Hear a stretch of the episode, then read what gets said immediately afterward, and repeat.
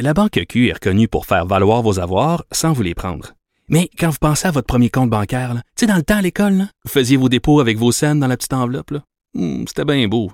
Mais avec le temps, à ce compte-là vous a coûté des milliers de dollars en frais, puis vous ne faites pas une scène d'intérêt. Avec la Banque Q, vous obtenez des intérêts élevés et aucun frais sur vos services bancaires courants. Autrement dit, ça fait pas mal plus de scènes dans votre enveloppe, ça. Banque Q. Faites valoir vos avoirs. Visitez banqueq.ca pour en savoir plus. Pendant que votre attention est centrée sur vos urgences du matin, vos réunions d'affaires du midi, votre retour à la maison ou votre emploi du soir, celle de Desjardins Entreprises est centrée sur plus de 400 000 entreprises à toute heure du jour. Grâce à notre connaissance des secteurs d'activité et à notre accompagnement spécialisé, nous aidons les entrepreneurs à relever chaque défi pour qu'ils puissent rester centrés sur ce qui compte, le développement de leur entreprise.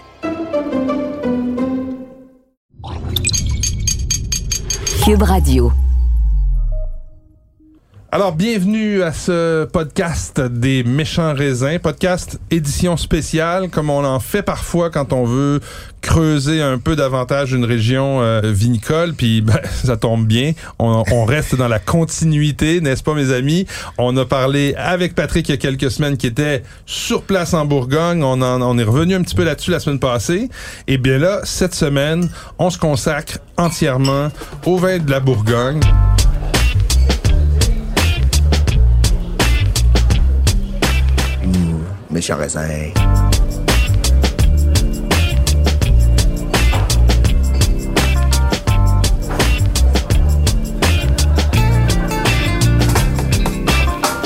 On a dit quand on t'a rencontré Patrick euh, sur place, puis même la semaine passée, que la Bourgogne c'est quand même la région qui fait rêver tout le monde à cause des grands crus. Et c'est ça la terre Moi, sainte. j'appelle ça la Terre Sainte. C'est hein? le Saint Graal.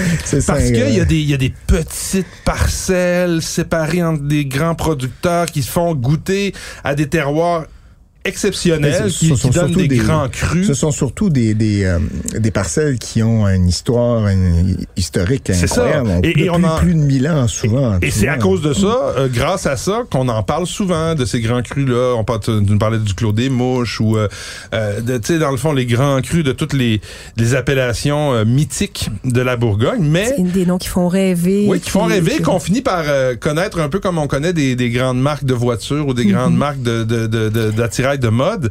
Puis après ça, ben, il y a les Bourgognes que monsieur, madame, tout le monde, comme moi, hein, se paye. euh, des Bourgognes blancs, des Bourgognes rouges, des, euh, des tout grains, des trucs ça. comme ça. Puis entre les deux, il y a aussi un univers qu'on connaît moins, je dirais, mais qui est qualitativement très, très intéressant et toujours abordable. C'est toutes les appellations qu'on appelle régionales Exactement. euh, en Bourgogne. Qui Et c'est de ça dont on va, dont on va parler ce- cette semaine. Exact, des vins qui, qui, qui peuvent euh, qui peuvent interpeller à la fois les, les amateurs de vins de terroir, euh, tout en restant accessible euh, à j'aime pas trop Monsieur Madame tout le monde, mais en tout cas au commun des mortels.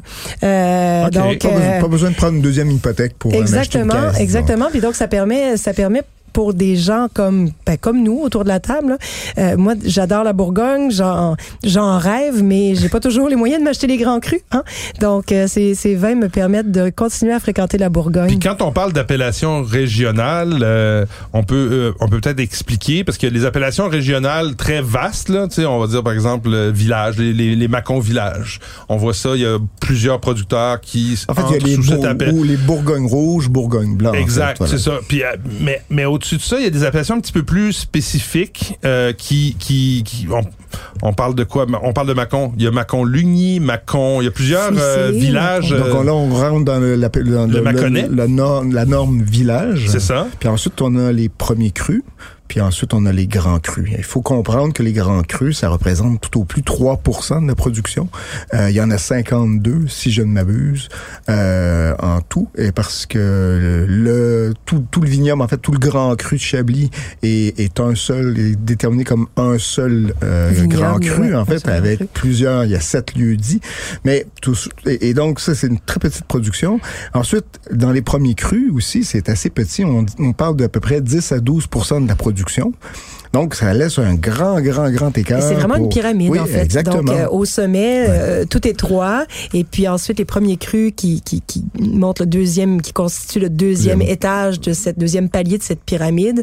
Et Oh, puis oh, ouais. ensuite, on, on descend dans, dans tout ce qui est... Donc, Région- ben, en fait, on appelle ça des villages Ouais. euh, parce que justement, on va souvent y apposer euh, Mais le nom de le- le nom comme du Gevrey village. Chambertin. Voilà, euh, exactement. Mais aussi, si on va du côté euh, de- d'autres régionales aussi, il y a ce qu'on appelle aussi le- le- les envers, je pense qu'on on pourrait les appeler ainsi, c'est les, les Hautes-Côtes de Beaune, Oui. Hautes-Côtes de Nuit. Là où on descend encore un tout petit peu, on descend dans les régionales. Donc, sous les villages, Oui. il va y avoir ces, euh, ces vins euh, d'appellation régionale plus dénomination géographique. C'est ça.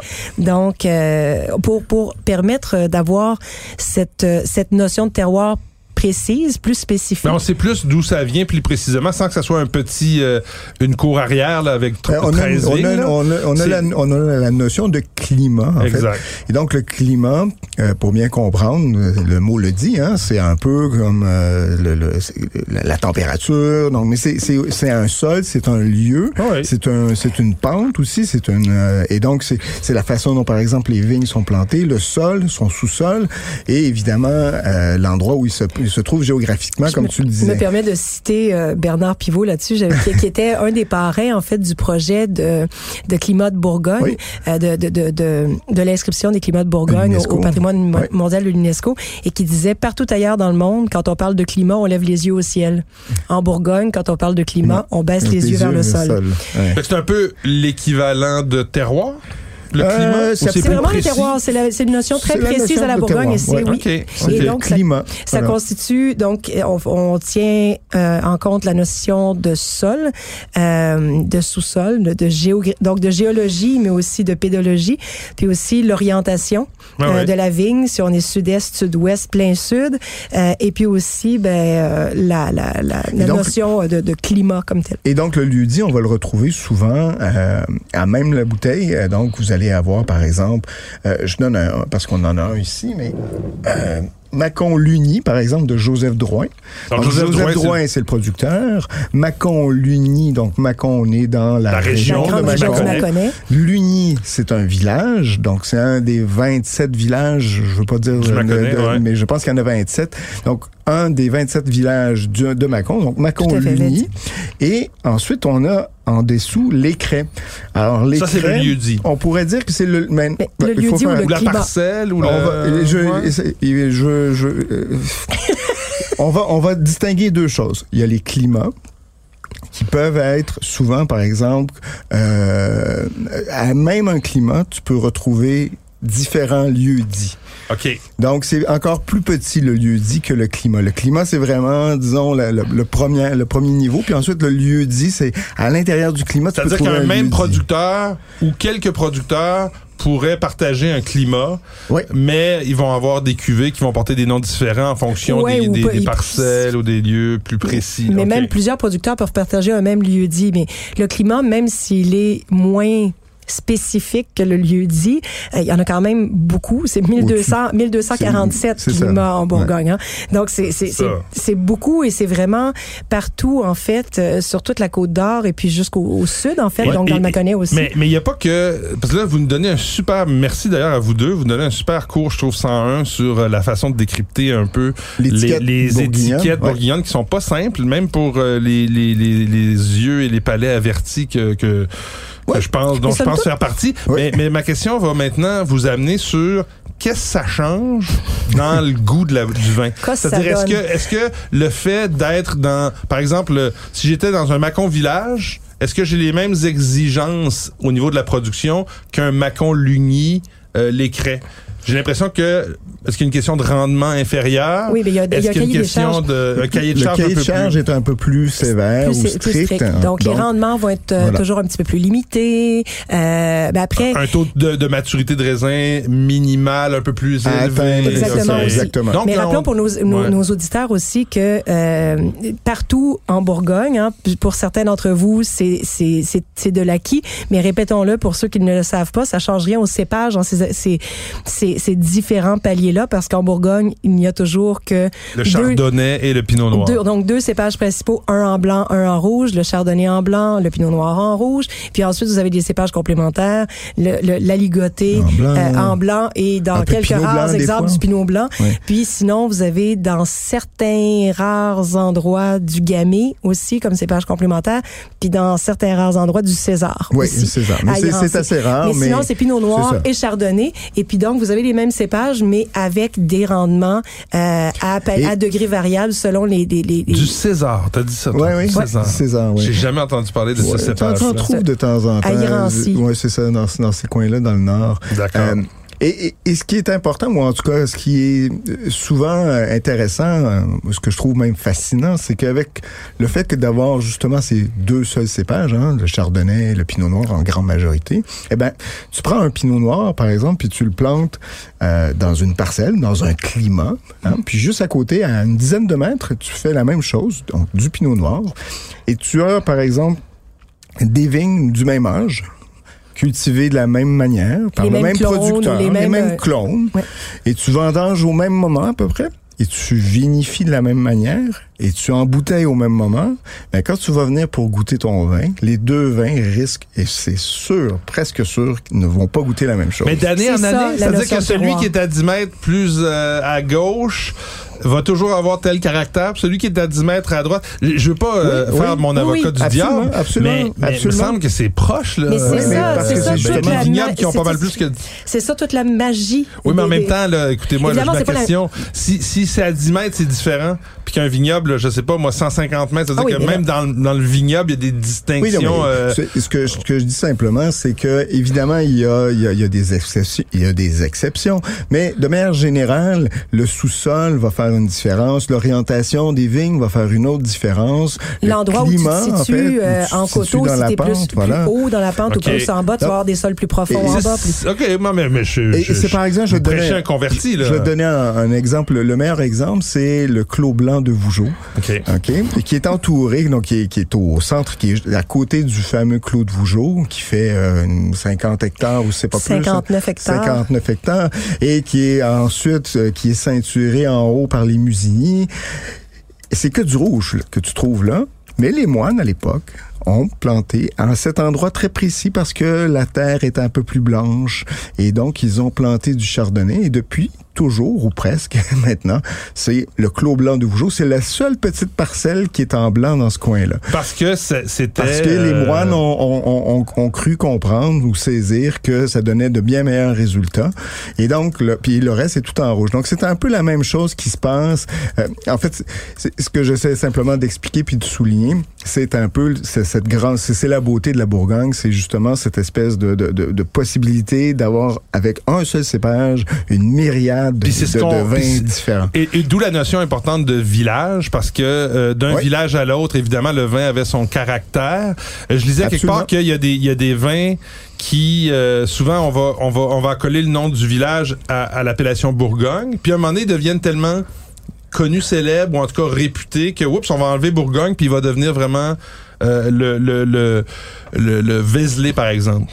Oui, oui, par, le par Vézelay, exemple. le Vézelay était Bourgogne-Vézelay, puis à un moment donné est devenu Vézelay.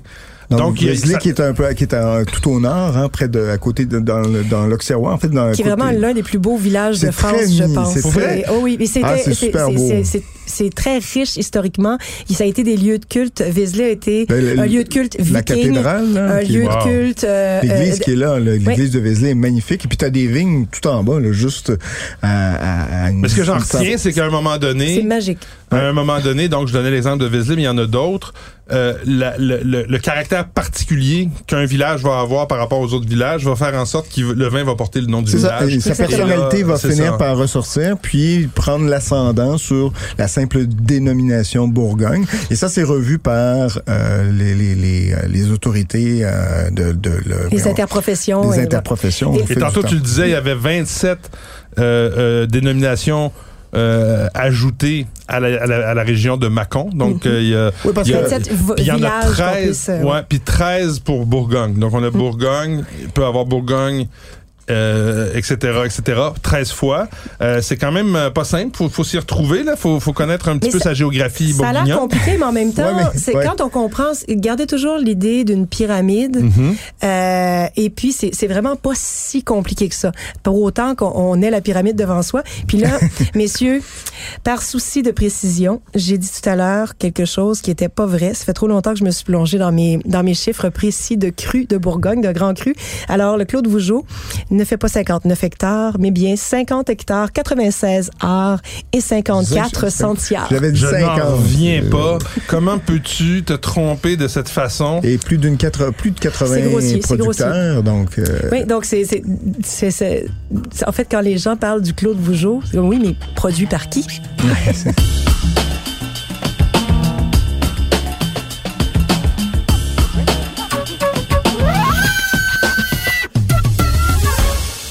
Là, on va, on va revenir sur notre sujet qui est effectivement ces appellations régionales, euh, soit régionales ou plus dénominations un peu plus précises. Euh, Il y en a une, il y a la fameuse Côte de Beaune. Quand on dit les hautes Côtes de Beaune, souvent on va mettre haute, c'est parce qu'on est un peu plus haut par rapport aux, aux- aux rivières ou euh. En fait, mais on est vraiment en- dans les hauteurs, donc près des, des villages des Chevronnes et tout ça. Donc quand on monte côté, en, en fait, haut de la colline de voilà. Corton, on traverse de l'autre côté et on va avoir une exposition au soleil qui est différente.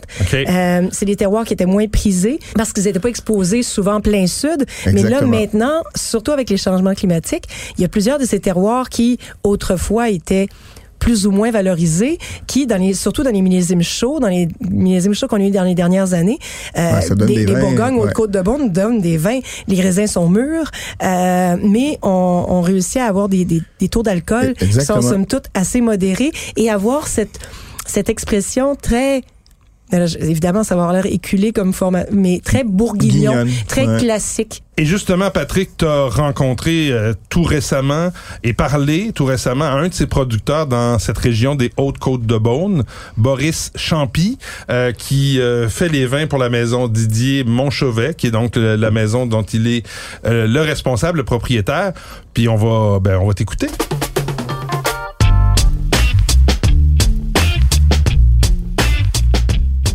Bonjour Boris, Bonjour Patrick. Euh, heureux de faire ta connaissance. Euh, on s'est manqué en Bourgogne, euh, c'est dommage, mais euh, j'en profite pour te poser quelques questions. Euh, tu viens de terminer les vendanges 2021, tu peux peut-être m'en parler déjà. Euh, comment ça s'est passé? J'étais sur le terrain dernièrement, on m'a dit que c'était un peu compliqué. Est-ce que tu as vécu, toi qui es situé en Haute-Côte-de-Beaune, les mêmes, la même situation?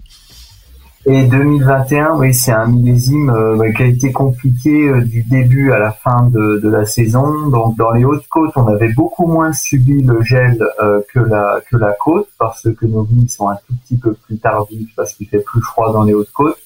Donc vous êtes en Euh, altitude, en fait, c'est ça. Hein? Ouais, voilà, c'est ça. Donc, et nous, le, le- notre domaine, euh, on utilise beaucoup le concept de l'altitude où on, on, on marque l'altitude euh, sur l'étiquette de tous nos vins, donc des différentes parcelles.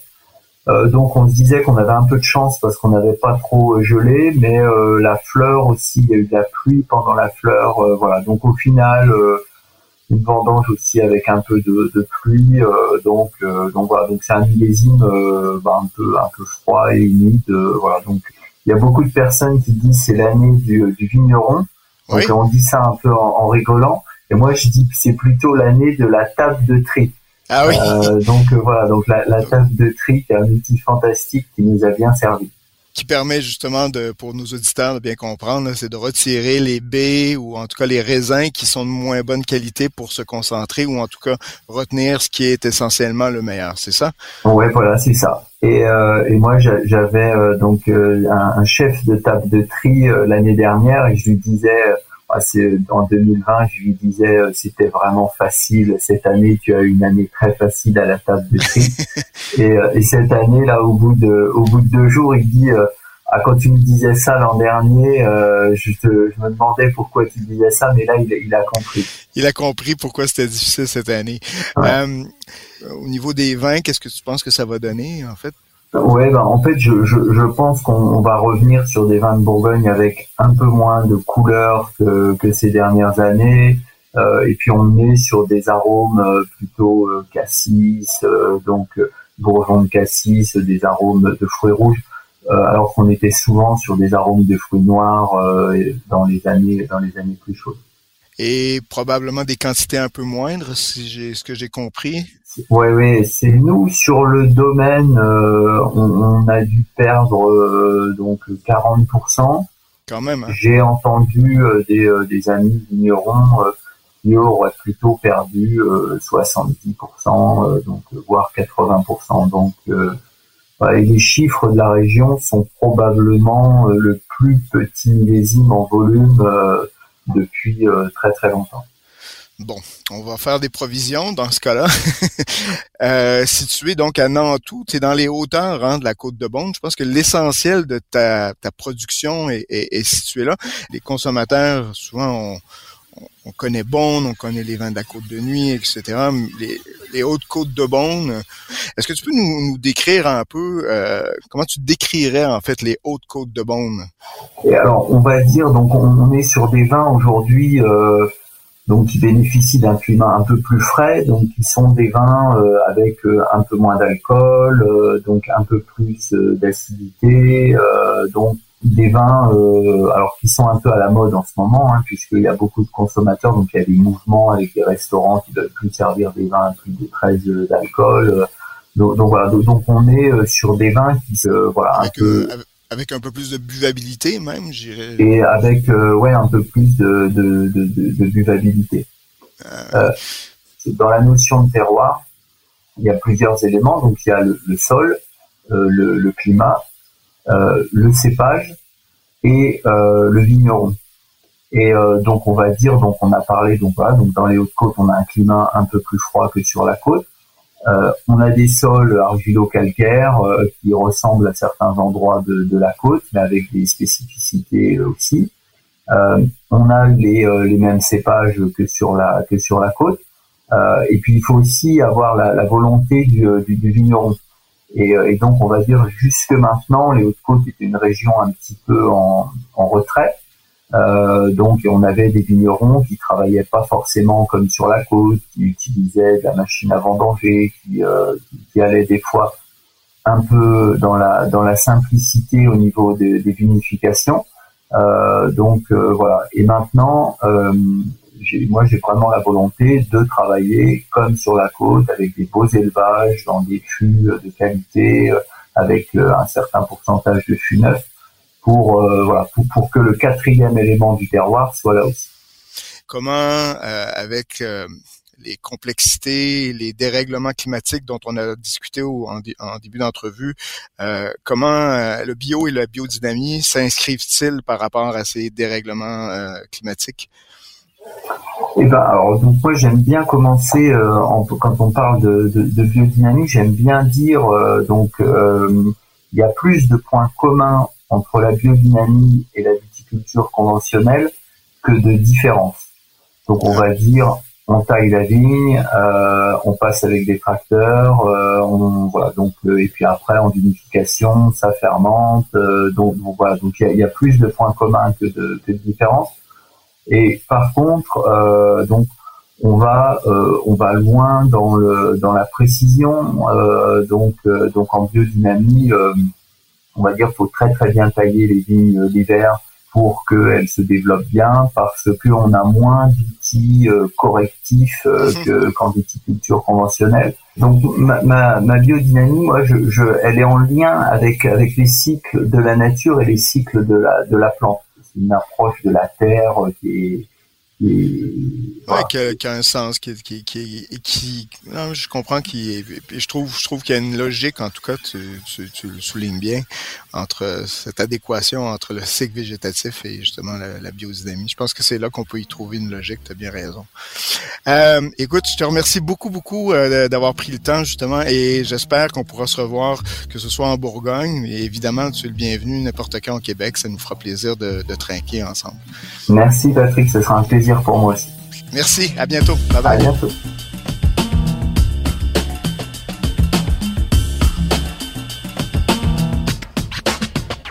La Banque Q est reconnue pour faire valoir vos avoirs sans vous les prendre. Mais quand vous pensez à votre premier compte bancaire, tu sais, dans le temps à l'école, vous faisiez vos dépôts avec vos scènes dans la petite enveloppe. Hmm, c'était bien beau. Mais avec le temps, à ce compte-là vous a coûté des milliers de dollars en frais, puis vous ne faites pas une scène d'intérêt. Avec la banque Q, vous obtenez des intérêts élevés et aucun frais sur vos services bancaires courants. Autrement dit, ça fait pas mal plus de scènes dans votre enveloppe, ça. Banque Q, faites valoir vos avoirs. Visitez banqueq.ca pour en savoir plus.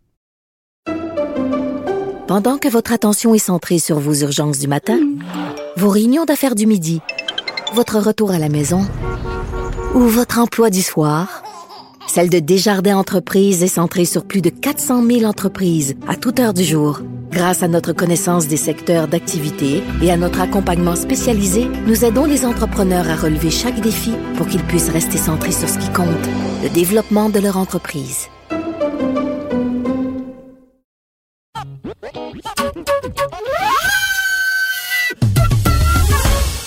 Alors, ben justement, on a ici en studio le vin de Monsieur Champy. Le Bourgogne Haute-Côte de Beaune, Didier Monchauvet. Didier Monchauvet, c'est le nom de- du domaine. 2017. Alors, euh, C'est joli, hein? C'est C'est superbe. C'est très joli. Beau, euh, beau parfum, euh, très, euh, comme tu disais, classique. hein, ça pinote. Ça, ça pi- ça pinote, ouais. comme on dit, ouais. Quand on dit ça pinote, on fait référence évidemment au pinot noir. Et non pas à la- au beurre de pinot. Non, Et ça sent, ça sent ce côté à, à mi-chemin entre la griotte et la terre. Pour moi, dans un bon vin bourguignon, il y a toujours ces notes organiques. Euh, c'est- c'est, pour moi ce qui les différencie de des en fait, de toutes les, je veux dire, les copies, mais partout à travers le monde, on produit du pinot noir. Ben, en fait, on mais essaie de il y a souvent toujours, cette, ouais. c'est- La confiture de fraises. cette omniprésence du fruit, là, Ah ouais, toujours ouais, le ouais. fruit, le fruit, le fruit. À un moment donné, c'est bien le fruit, mais c'est bien d'en sortir. Puis la Bourgogne a cette côté capacité de produire vraiment des vins qui sont aussi près de la terre que du C'est fruit. ça. Et moi, je- j'associe ça à ce, côté identitaire dont Mm. tu parlais tout à l'heure, ce côté euh, classique bourguignon. C'est cette signature, en fait, qu'on Oui, qui est retrouve. moins, qui est Inimitable. moins racoleuse. Tu sais, on parle souvent, on, on utilise souvent ce terme-là, on l'a utilisé il y a quelques semaines. Un, un vin un peu guidoune, racoleur. La Bourgogne, le Pinot Noir est rarement racoleur. Il est, il est- il est souvent. Il peut un l'être, peu- mais pas en Bourgogne. Ben c'est ça, en Bourgogne, le Pinot Noir est rarement racoleur. Puis là, c'est l'exemple qu'on a ici, c'est tendu. Il y, a, il y a une acidité, une tension dans le vin. Il y a Et les tanins chose. sont veloutés Les aussi. tanins sont veloutés. Les arômes sont pas Belle dans la une confiture. belle Ils sont persistance dans... aromatique que j'appelle, Oui. euh, qui est puis la, la persistance, euh, je dirais peut-être structurelle. Elle Mm. vient, elle vient de l'acidité, elle vient pas, elle vient pas justement des tanins. Et- Donc cette espèce de de de, de, de magie de, de, euh, je dirais pas magie mais d'amalgame entre les Oui. deux, cette structure aromatique de Et framboise, des amers de qualité, des amers nobles qui tirent les saveurs en, en- Donc, c'est Ah, vraiment une quelque très chose de belle qualité. floral aussi. Et puis ça c'est c'est autour de combien je me 35 et c'est biologique. Donc, euh, Déméter, voilà. donc biodynamie. Mais, mais franchement, très beau. Moi, je, je, je pense que c'est une belle, c'est un, un- un bel exemple de ce que la Bourgogne peut produire de manière très classique, de manière très intéressante, avec une identité propre Mm. et un prix quand même. et- et c'est- On va se le dire, hein, la Bourgogne, ça reste quand même. c'est- C'est pas c'est pas des vins à 15 dollars, c'est difficile Non, de malheureusement. La Bourgogne abordable, on- elle est, elle est rare. révolue, Mais en même temps, il y a aussi, ben, elle est révolue, mais en même temps, elle a jamais, euh, même à l'époque, même à l'époque, la Bourgogne a toujours commandé des prix plus élevés que le reste des les autres régions de France. Puis, je pense que c'est important de le mentionner parce qu'il y a peut-être certaines personnes à la maison qui ont été des fois déçues parce qu'ils avaient payé cher pour une bouteille. Euh, la, la, la Bourgogne, Ouais. avant, on disait qu'il y avait une hétérogénéité. On savait jamais ce que... Depuis une quinzaine d'années, Ah oui. euh, il y a une, une une- il y a eu une augmentation vraiment fulgurante de la qualité générale et je- ça fait vraiment, vraiment, vraiment longtemps là, que je peux dire que j'ai été déçue par une dégustation de vin de Bourgogne. La qualité générale, elle est Même les Elle a grands, jamais été aussi même, même les grands, même les grands négoces, on nommera pas de nom, mais qui avaient une, La- une oui. réputation, disons, un peu euh, bancale.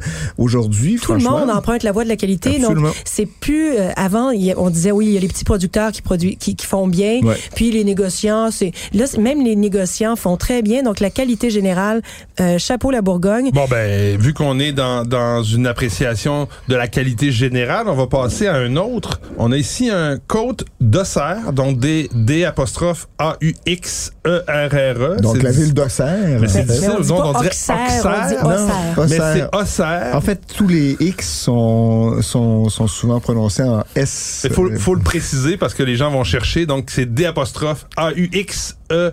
Deux R, ouais. Donc, le vin s'appelle Bourgogne Côte d'Auxerre. C'est un pinot noir L'Atelier de Benjamin Larocque. C'est très drôle que tu as dit après Bourgogne-Côte d'Auxerre. Tu vois?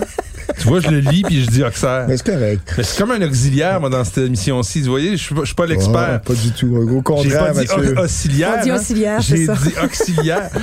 Alors, ce vin, l'atelier, donc un autre Bourgogne. On est euh, en 2019, un vin un peu plus jeune. L'autre, c'est en 2017. Oui, et, et on voit vraiment la différence du millésime, même si on est plus dans le nord. Plus chaud, un peu. hein. Euh, donc, il y a quand même une. Oui, c'est un misime un peu plus chaud. C'est ça, ça se sent dans- au nez, là. Vraiment, le, le- un vin un peu plus ensoleillé. Mais plus solaire, oui, vraiment solaire, beaucoup ouais. plus solaire. Les raisins étaient euh, avaient des plus gros degrés de maturité. On a on a des notes de, de, de griotte, mais la griotte, elle est plutôt que d'être du côté euh, acidulé, elle est plus du côté confit.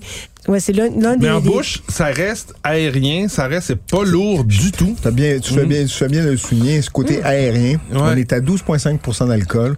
C'est très frais. Ouais. C'est euh, et même je l'aurais pris un peu plus frais même. Servi, Servi un peu plus frais. Ouais. Et c'est Euh, fou à quel point le nez. Des fois, nous annonce un vin plus riche. Ouais, Puis là, c'est quand- ça. Et ça. on est surpris En par la bouche, on hein. on arrive avec quelque euh, chose de délicat, belle délicat. diversité. euh, Il y a une très belle. C'est deux Pinot Noirs de ces régions qui sont bon, on n'est pas des, on n'est pas dans la même. On, On voit est- la- on est plus au nord, on est- on plus est à au nord, côté, n'est on pas- est à côté de Chablis, Mais c'est Ouais. deux vins qui sont totalement différents au niveau du style. Je sais pas si c'est que le millésime ou si c'est aussi une question géographique Je pense que ce sont les deux, éléments qui, qui, qui- qui- qui viennent jouer. Oui, et puis le style aussi. bah, ben, il faut toujours connaître le, la- le- le style du, du vigneron, de la vigneronne. C'est la roche, Euh, je sais pas si c'est par, par- après avec euh, Benjamin parents Laroche, avec les pas. les Laroche euh, négociants. Ah, pas, y a des- les- Bourgogne, Bourgogne, les tout le familles monde est sont- cousin. Tout le monde est cousin de la fesse gauche. les, les familles sont très vastes. hein. Donc, euh, Donc, ça s'appelle l'atelier. Euh, je vous présente les, le détail de ce, de ce vin à l'instant. Donc, euh, de Benjamin Laroche, ça s'en vient.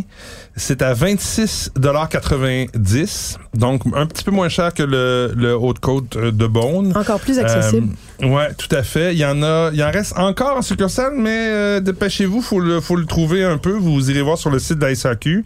Euh, on est donc dans la région plus au nord. Donc, on parlait de, de des côtes d'Auxerre. Je, re- je ne referai pas deux fois la même erreur, mesdames et messieurs, mais moi, c'est mon préféré des deux. C'est pas grave parce que ça nous donne, ça nous donne l'occasion de se moquer. Moi, J'ai aimé Champy, mais j'ai du mal à- coche un ouais, petit peu plus. ouais, euh, j'ai- j'ai- Moi, j'aime le style un peu plus classique, euh, disons, un peu plus. Est-ce qu'on a euh, le droit de dire que le côte d'Auxerre est plus féminin alors que le haut côte de Beaune est plus masculin? On n'a pas, on n'a pas le droit, hein? Vous Ah. Entends-tu soupirer? Oui, je sais, c'est pour ça que je dis qu'on n'a pas le droit. Je suis désolé. euh, Non, mais on- vous avez le droit. J'ai mal agi, vous avez, Vous avez le droit, absolument. C'est juste que. Ah en 2021, Ah, OK. définis-moi la féminité, Mathieu. Est-ce que tu veux t'embarquer dans ce débat-là?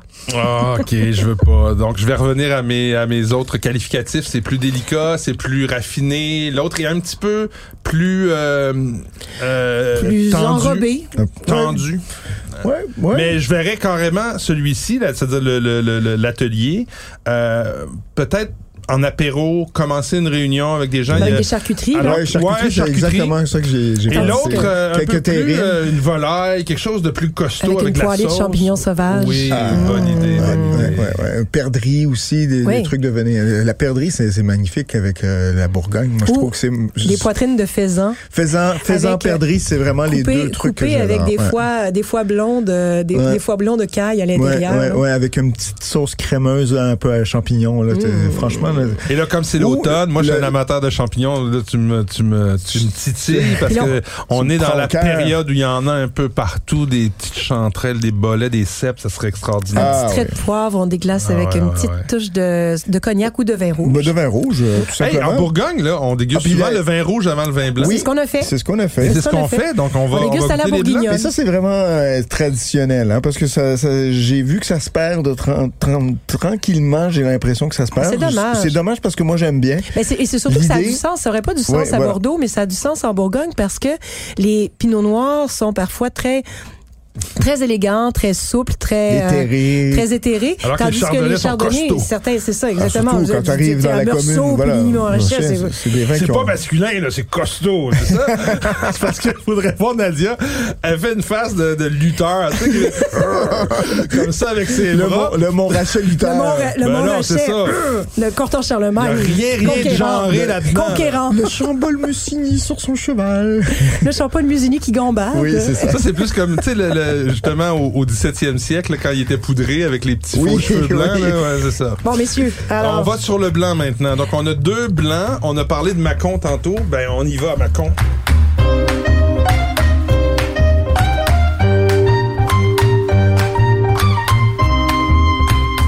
Donc, on va deux Macon, un Macon Luni et un Macon Versé. Et ça, c'est ça, c'est mes vins. Euh, disons, je dirais pas préférés parce que j'aime Non, non, aussi c'est les miens. beaucoup. euh, j'ai- j'ai- j'aime beaucoup ce qu'on fait aussi du côté de, de, de Pouilly. Euh, mais on, on- je trouve que Macon, on a une belle diversité. C'est ça qui, qui que, que j'aime et que j'adore. C'est c'est ces 27 euh, villages. Bon, je, je, je ne saurais, je ne saurais les, décou- le- le- le- les identifier à l'aveugle tous. On n'en a Mais- pas ici, mais excuse-moi. Il y en a plusieurs et c'est au- autant de personnalités, je te dirais. C'est Eh, ce qui- mais mais moi, qui je vais vous faire prendre un pas de recul, les amis. Euh, on parle de, du Mâconnais depuis tantôt, de Mâcon, des 27 villages de... C'est c'est gros Mâcon par rapport à la Bourgogne? C'est où ce- cette région de Mâcon? Donc, on, On va descendre du nord au sud, ouais. Donc, au nord, vous avez le vignoble chablisien et juste à côté, l'Auxerrois. Donc, ensuite, si on descend, on a les côtes de nuit. Là, on entre dans la côte d'Or. Donc, au nord de la côte d'Or, vous avez la côte de nuit. arrive à Dijon, puis là, c'est Marsanet, puis... Donc là, ça, c'est- tout ça, c'est la côte de nuit. Ensuite, on va voir la côte de Beaune. Donc, euh, mais euh, qui sépare les deux, c'est la, le- la ville de Beaune. Juste pour Oui, situer, ben en fait, les, les hautes côtes de nuit, les hautes côtes de Beaune, là. qui on sent. Et puis ensuite, on descend, on a la côte chalonnaise. Ensuite, on va avoir le Mâconnais. Et puis tout au sud, on a le Beaujolais. Le Beaujolais, on débattra si... euh, C'est la Bourgogne, C'est la ou c'est Bourgogne. autre chose. Donc, le Mâconnais, c'est l'extrémité Sud. sud avant le Beaujolais, Voilà. après la côte chalonnaise. D'ailleurs, il y a beaucoup de pro- De- producteurs du, du Mâconnais qui qui produisent du vin dans le Beaujolais. Beaujolais. Et à l'inverse, beaucoup de producteurs Et du Beaujolais qui... Cette image exemple, du Mâconnais euh, qui produit surtout des blancs, c'est faux. Il y a des rouges aussi euh, à Mâcon? Il y a plus de blancs. Ils sont, Ok. Il y ils sont- plus de ils sont blancs. assez rares. Puis on n'a pas parlé de la côte chalonnaise, mais la côte chalonnaise Ah oui, et mais- le Mâconnais, pour moi, sont devenus euh, deux valeurs refuges pour des vins euh, de facture classique abordables. Et, et Donc, du si côté j'ai de envie de me faire Mercury, plaisir- du côté Exactement. de Givry, Givry, vous avez des trucs incroyables, euh, Oui. à- et puis à Mercury aussi. Euh, puis on a une, euh, on est on est chanceux au Québec, on a la chance d'avoir accès à de très très très beaux producteurs. Euh, je pense par exemple au château de Mercury, que, euh, château euh, Chamiré Oui. que tout le monde connaît bien, euh, mais mais aussi du côté de François Lompe euh, à Givry qui fait des trucs extraordinaires. Oui, puis dans les appellations régionales, euh, il y a la cave de Bussy qui signe Oui, c'est vrai. des bons Bourgogne, appellation euh, régionale avec avec euh, indication géographique euh, plus spécifique. Euh, donc, vous avez le Bourgogne Côte Chalonnaise à la SAQ euh, qui, qui offre un super bon rapport qualité-prix. Donc, vraiment à découvrir si, euh, je dis autour de 20 dollars pour le Pinot Noir Bourgogne Côte Chalonnaise. Donc, euh, ça vaut la peine vraiment d'explorer euh, autant le Mâconnais que les Côtes Bon, là, on a les deux vins euh, dans nos verres, le Macon Lugny. Donc, le Macon Lugny euh, est celui qui est produit par Joseph Drouin. C'est intéressant parce que là, au nez, euh, ceux qui aiment faire des dégustations comparatives, là, on est encore une fois en Bourgogne, Donc, sur, des, sur des cépages qui sont identiques, c'est-à-dire le chardonnay. Donc, on, a deux Macons, en fait. C'est ça, deux le, Macons. Le Macon Lugny, euh, lieu dit où, euh, où je sais pas si c'est un climat, mais j'irais plutôt à, à penser que c'est les craies, c'est probablement... Je pense que c'est un climat. Ah, possible. Faut- Les craies, ça- les craies, normalement, ça réfère à des calcaires. Euh, mais Et on a un, un Nicolas Maillet, qui est un, un- donc Joseph Drouin, qui est un, un des grands négoces euh, sur Beaune, qui fait des trucs extraordinaires. On parlait tout à l'heure du Clos des Mouches, notamment, qui, Oui. qui, était- qui est bien connu. Euh, et donc, on a aussi un petit producteur qui s'appelle Nicolas Maillet. Donc, et là, on est un Macon versé, celui-ci. Euh, et dans les deux cas, je pense qu'on est sur 2018-2019. Donc, 2018, euh, Macon versé, 2018 qui a donné des vins... Euh, Concentré. concentré, franchement très très beau. Euh, Plus que chaleureux, en fait, parce que Oui. c'est vraiment concentré. On a la- le, le fruit, euh, le fruit a été concentré, mais aussi l'acidité. Euh, donc, on a des, on va avoir des vins qui vont être de façon générale assez structurés, avec un très bon équilibre sucre acide, ben pas sucre, pas sucre, mais évidemment alcool, acidité. Donc volume, acidité. Et le Joseph Drouin, tout à l'heure, je vais être bien honnête avec vous, là. J'ai trouvé ça moins intéressant euh, à l'ouverture.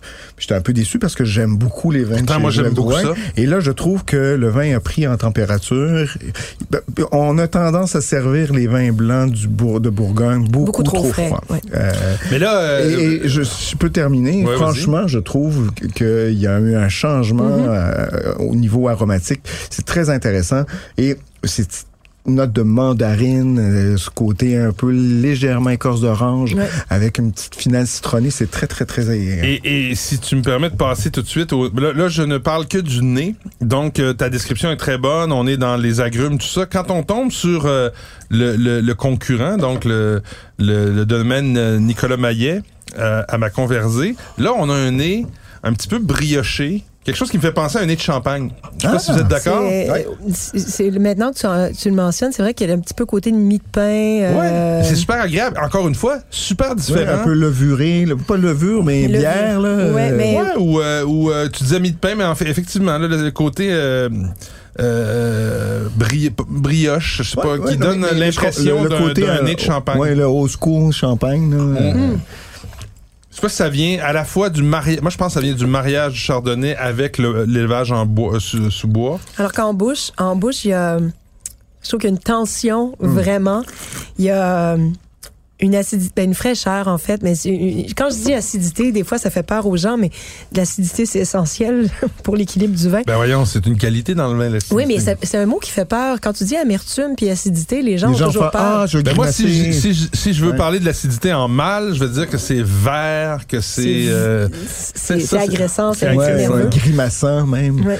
nerveux, nerveux, ça peut être sympathique. Oui, oui, une belle oui. nervosité, oui, oui.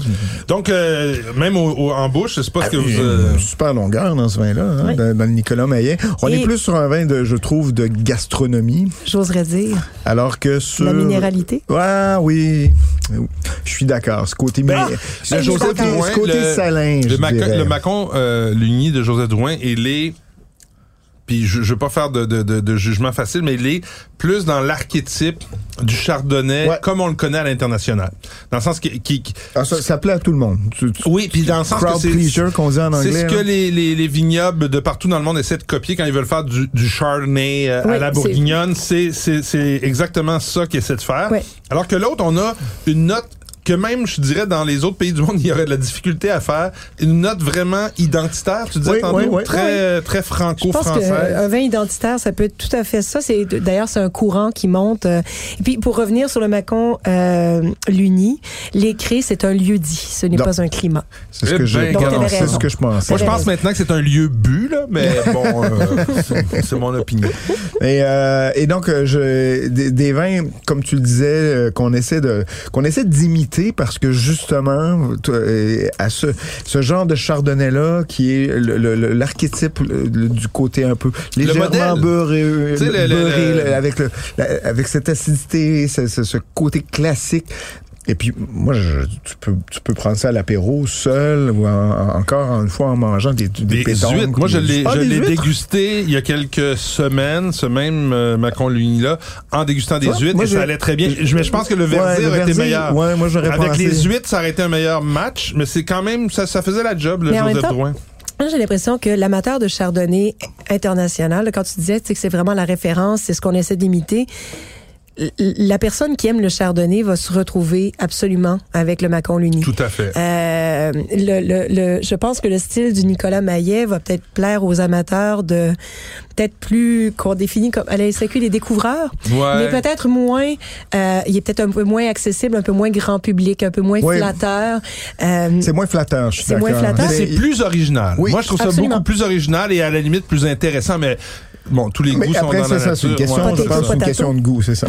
Et, et, et on parlait d'accord tantôt avec les rouges. Je pense que euh, le, le, le Nicolas Maillet euh, pourrait amener des accords un petit peu plus audacieux. Ah, moi, Euh, j'irais tes cuisines japonaises, là, tu sais, Ouais. euh, j'irais Oui, vraiment là, bonne dans idée le tout ce qui est umami. Là. Les umami, Ouais. il fallait que tu le dises. Hein? Le umami. Mais aussi les le champignons. Les champignons. Mais en même temps, c'est pas tous les vins qui sont umami, mais ça, ça l'est. pour Oui, moi. je suis d'accord. il faut savoir euh, reconnaître. Hein, Juste euh, pour euh, revenir sur le Joseph Drouin, je sais qu'on fait du back and forth. euh, euh, Aller-retour, On a comme on dit. Mais c'est 22 dollars. C'est pas cher. Ouais. L'autre, C'est est- accessible. le- même, Nicolas Maillet est est- 34 dollars. Ouais, c'est ça. Plus cher. Euh, mais encore là, un style un peu plus euh, euh, euh, particulier. Quelque chose, tu sais, on paye pour quelque chose qui est un peu plus unique. C'est bio, c'est bio et nature. Selon la C'est SAQ, c'est nature. ce, ce, Ce vin-là est très nature, Il hein. est nature, ouais, effectivement. mais, mais, mais maîtrise impeccable. Donc, les gens qui ont peur du vin nature parce qu'ils se disent que c'est toujours tout non, croche. non, non, c'est pas, Vous c'est allez pas le adorer nature. parce que c'est nature très droit, très intègre, très mais mais mais C'est pas sans, cacahuète, là. sans, sans défaut. Petite note pratico-pratique sur euh, le, le Macon Lugny de Joseph Drouin. On est en train de déguster live le 2019. À la SAQ, on retrouve les deux millésimes en ce moment. 2020 le qui vient 2020 et le 2019 encore un peu. Donc, on est à cheval sur la- les deux millésimes, mais le 2020 est là, euh, est arrivé euh, en succursale aussi. Euh, vous autres qui connaissez bien les différences de millésimes, en Bourgogne 2020 versus 2019 pour le Chardonnay. Ben, je vais laisser parler Patrick, c'est lui qui arrive Ah. là. hein. Euh, écoute, j'ai- j'aime beaucoup 2019, euh, surtout à Chablis. Euh, J'en ai, j'ai commencé à goûter quelques 2020. C'est très très beau millésime aussi. Euh, à côté aussi classique, ce serait peut-être 2019 un peu petit peu plus solaire, 2020 classique. En même temps, c'est assez difficile euh, de pouvoir généraliser euh, entre Ben, à cause de ce qu'on dit depuis le début de l'émission, Voilà. euh, Euh, les particularités régionales. Donc, puis, puis tu vois, je, re- on- on- je, je reviens de là-bas, le 2021, euh, qui a donné beaucoup de, de, de, de maux de tête aux vignerons par du fait que justement, il y a eu beaucoup de maladies, ensuite des, des, des, des, des climats extrêmes. C'est qu'en Euh, fait, surtout, c'était 2021, c'était c'était une suite de, parce que tu sais si c'était le premier millésime difficile que la Bourgogne ait connu dans les dix dernières années ce serait une... mais il y a eu tellement de millésimes où la Chaise récolte a été ben non non mais aussi Non, non. plusieurs millésimes dans les disons 2000 euh, 2018, c'est le plus... 2016 2017 où il y a eu des millésimes avec des très petits rendements Oui, c'est ça, petit donc les, rendement. les, les vign- là, vignerons sont toujours en train de se dire Caroline est-ce qu'on peut avoir cinq années de Mais suite? 2021, tu disais, quand tu étais Petit- là. petit rendement, mais très, très belle qualité, donc. Difficile à cause de, de la qualité variable. euh, ça, mais ça après ça, on va dépend- sélectionner les Ouais, meilleurs. ouais, ouais. euh, il, il ok. va- il risque d'avoir moins de vin, donc vous faites des provisions. Il y a eu si je gels peux- qui ont amputé la les récolte. gels qui ont amputé beaucoup la, la- la récolte. Donc, si, si je pouvais me permettre de vous faire une suggestion, Vas-y, faites vas-y. des réserves. les 2021 De 2000, non, 2019-2020 qui sont là en ce moment. ah oui Qui sont 2010 bons et en qui bonne très- quantité. oui, et en bonne quantité. avant ouais, que les prix comprends. augmentent peut-être un peu plus Ben, on va espérer que, mais, mais j'ai quand même confiance avec des, des, des domaines, par exemple, comme Drouin, qui, qui va continuer à faire de très beaux vins à des prix quand même qui restent accessibles. Donc, Eh ben, les amis, moi j'ai adoré euh, cet épisode parce que on, on, on, on parle souvent de la Bourgogne, puis là je reviens, on, on boucle la boucle, mais tu sais comme toujours, on en parle toujours comme juste des grands crus, des vins qui coûtent cher. Euh, Patrick qui nous écœure avec ses dégustations sur Facebook euh, de grandes bouteilles qui sortent. Et là, on vient de goûter à la Bourgogne en rouge et en blanc, accessible, 20, 30, peut-être un peu 35, au-dessus, au- de 30 dollars. Ça reste quand même à la portée de tout le monde et euh, ça nous ouvre à cet univers qui est fascinant du chardonnay et du pinot noir de Bourgogne. Fait que chapeau, euh, les méchants raisins, c'était super intéressant. Oui, ça, ça nous donnerait envie d'y aller hein. oui, ça, me- ça me donne, ça me donne envie, d'y aller. de repartir tout de suite. Ah oui, on retourne. OK, salut la gang. Bye. ciao, bye.